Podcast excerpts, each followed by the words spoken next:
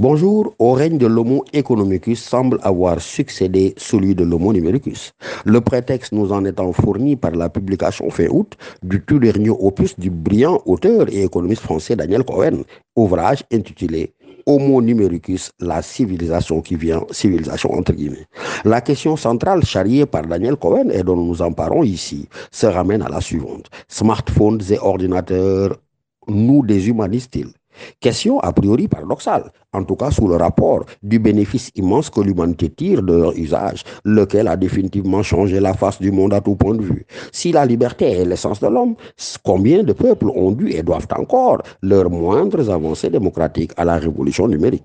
Combien de dictatures politiques ont pu être déboulonnées? Combien n'ont pu retrouver leur dignité que par leurs entrefaites? Bref, l'homo numericus est un homme libéré de ses chaînes, vivant dans une open society où tout se sait, s'entend, se voit. Sous ce rapport, et pour rester fidèle à l'énoncé de notre question initiale, l'explosion numérique semble avoir accouché véritablement d'un supplément d'humanité. Mais convenez-en, nous aurions sans doute d'une naïveté puérile à ne nous en tenir qu'à cette seule face luisante et apparente de la révolution numérique qui, lorsqu'on s'y penche de plus près, est en réalité simplement une sorte de miroir aux alouettes.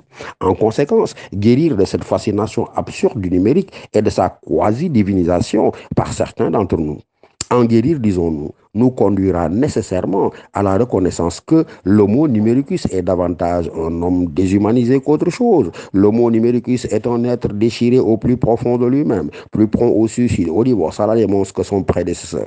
À la chaleur de l'amour s'est substituée l'addiction dévastatrice. À vous autres jeunes diplômés, en course pour le premier emploi, détrompez-vous. Ce n'est pas votre charisme, votre brillance, votre bonhomie qui décideront, encore moins votre CV, mais ce sont des algorithmes qui décideront décideront de qui va être recruté. Pour le reste, télétravail, télémédecine et toutes les formes de télé s'en chargeront.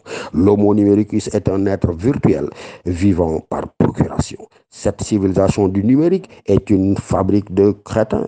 Alors, à vous, Mohamed est comme à tous, bonne journée à l'épreuve du digital, mais méfiez-vous sans doute de votre voisin, même le plus immédiat, qui sans doute n'est autre chose qu'un crétin digital aux doigts rongés, mais rongés par des souris d'un tout autre type.